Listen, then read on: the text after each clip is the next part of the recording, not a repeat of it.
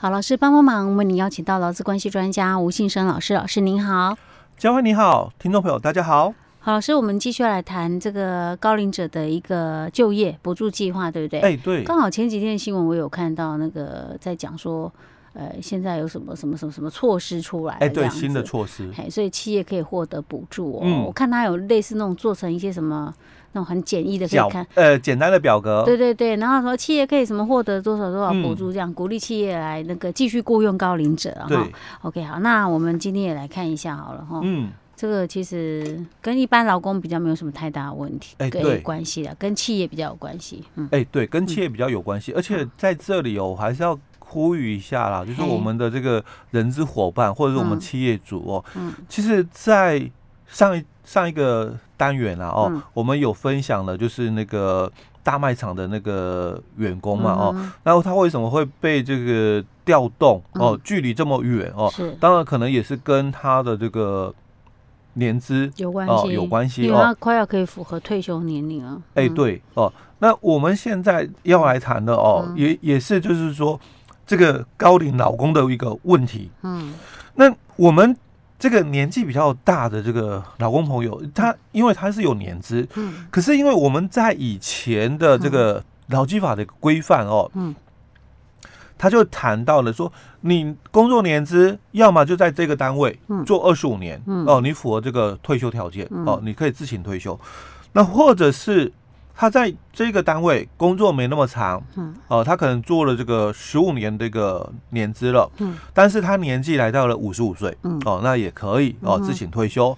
那这个是在早期的一个规范里面，嗯。那后来的修法。又增加了哦，就是说他工作十年，嗯。那年纪哦有六十岁以上，他也可以来申请自行退休哦。那这个都是在劳基法的一个退休的规范里面哦。那我们在九四年哦七月，我们实施了这个退休的一个新的一个制度哦，那就谈到了说，不管这个老公朋友有没有在你的事业单位哦。做到我们刚刚讲的哦，那些退休的条件哦，那你就是要按月，嗯，哦，提拨他的工资，嗯，最少百分之六到他的个人账户，或者是你们选择是另外一个做法，年金保险哦，好，不管是哪一种啊，哦，那你就是要按月。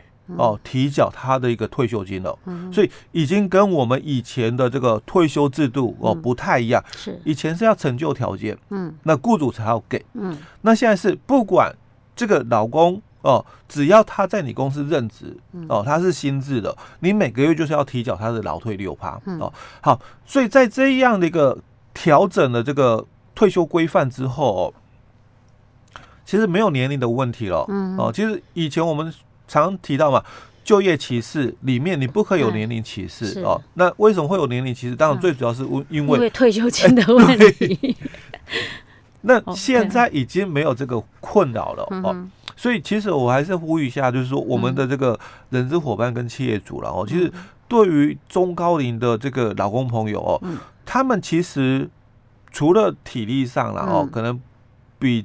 较有可能哦，嗯、没没办法跟年轻人比啦。欸、对，嗯、但是他们在技术哦，嗯、或者是其他的事情的处理经验上了哦，嗯、当然会比我们年轻朋友哦、嗯、会多好很多哦。嗯、所以当然也也有啦，年轻世代的在谈到哦，嗯、那你们这些要退休的人哦，干嘛来跟我们抢这个饭碗哦？嗯、那还是有一些声音出现哦。嗯、好，那。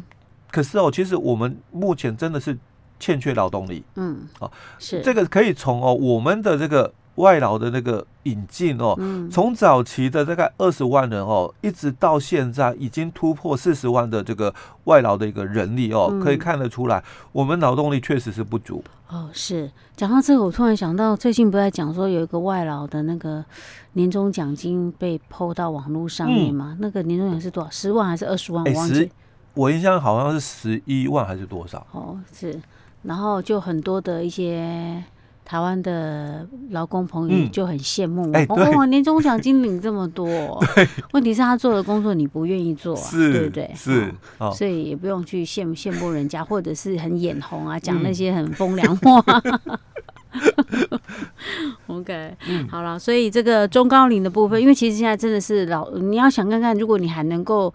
在中高龄还是继续贡献社会也很好，嗯、对不对？对。好，那因为毕竟现在台湾的人口就是越来越高龄化，哎、欸，对啊，现在的人口就是走向这样的一个趋势啊，你不你也不得不继续工作啊，嗯、说实在，对不对？嗯、啊，不然你拿什么养活自己呀、啊？现在年轻人不生了、啊，对、哦、，OK。哦，所以我们后来哦，我们政府就订定了这个。中高龄及高龄的这个就业促进法。啊、那后来也有哦，失业这个在职中高龄高龄的这个补助，嗯。哦，那也有失业的，嗯。哦，中高龄及高龄的一个补助办法。哦。嗯、那我们现在要来谈的是在职的，嗯。哦，在职的这个补助计划，嗯，那因为我们在这个年初的时候，政府哦就是公布了这个中高龄。的这个就业促进法哦，但是哦，当初哦，它是一直很保密的哦哦，这个一直就是到公布前呢哦，很多讯息哦，它是都封锁的，是。哦。那公告了以后，它就陆续然后就提出很多的这个相关的一个配套措施出来哦。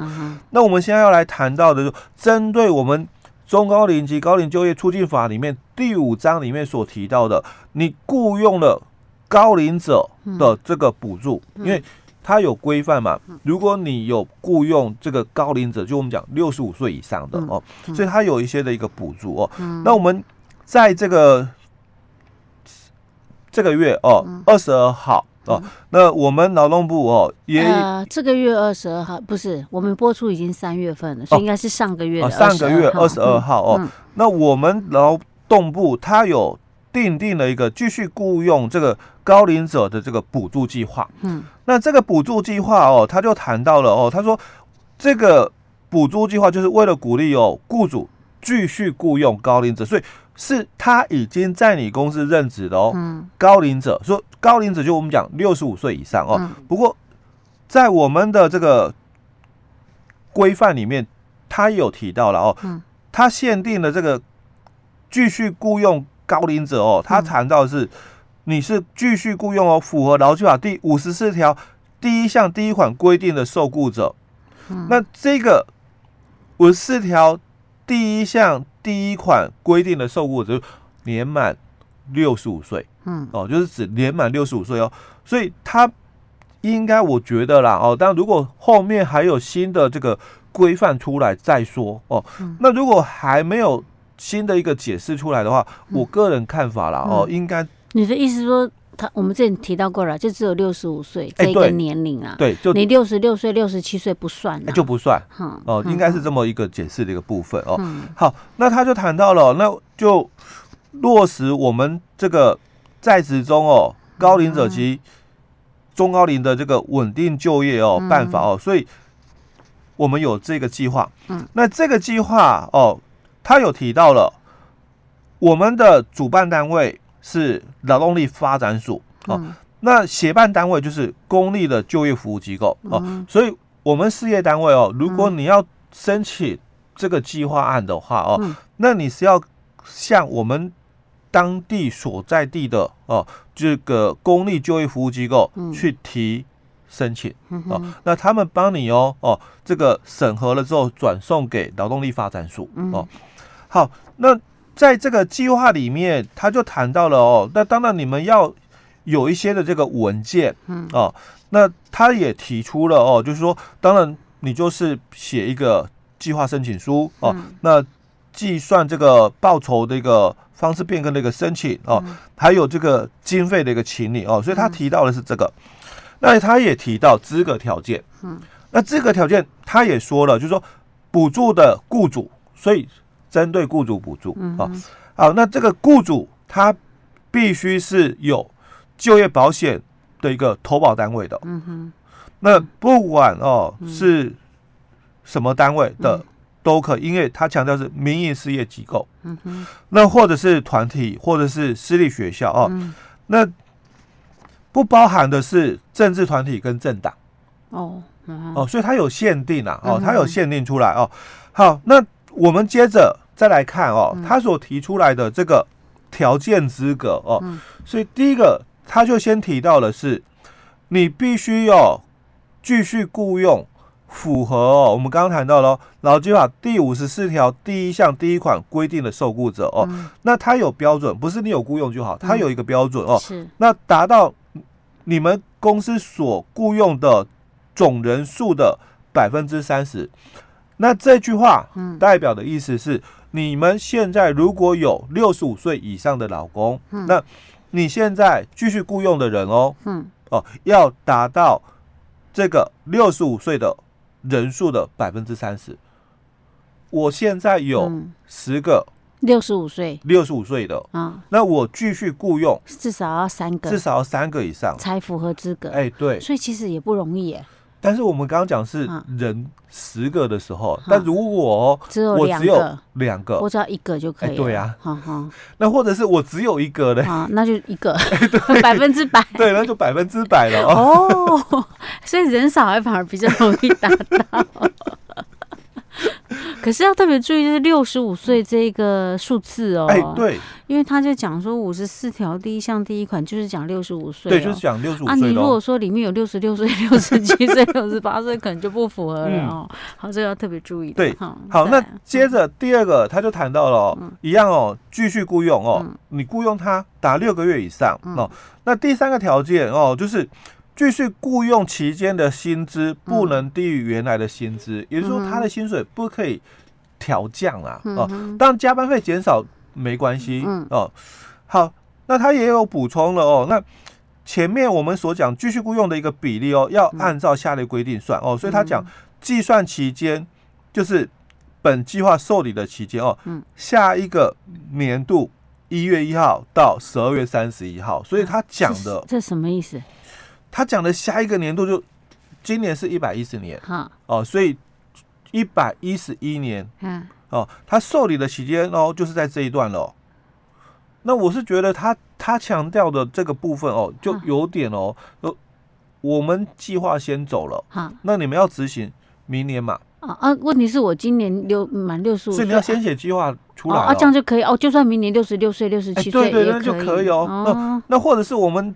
讲的他，因为他这里讲的计划的一个期间，所以这个很争议，就继续雇佣拿六个月嘛，所以他应该是要强调的是你有没有做到了。哦，你做到了，你再来跟我申请补助，而不是说我我计划这样做，然后那个政府你会补助我吗？没有。哦，你做到了，你就全部都符合条件，而且也都已经做到了，哎，我才给你哦，我才给你哦，那会不会到时候说话不算话，是没有钱了？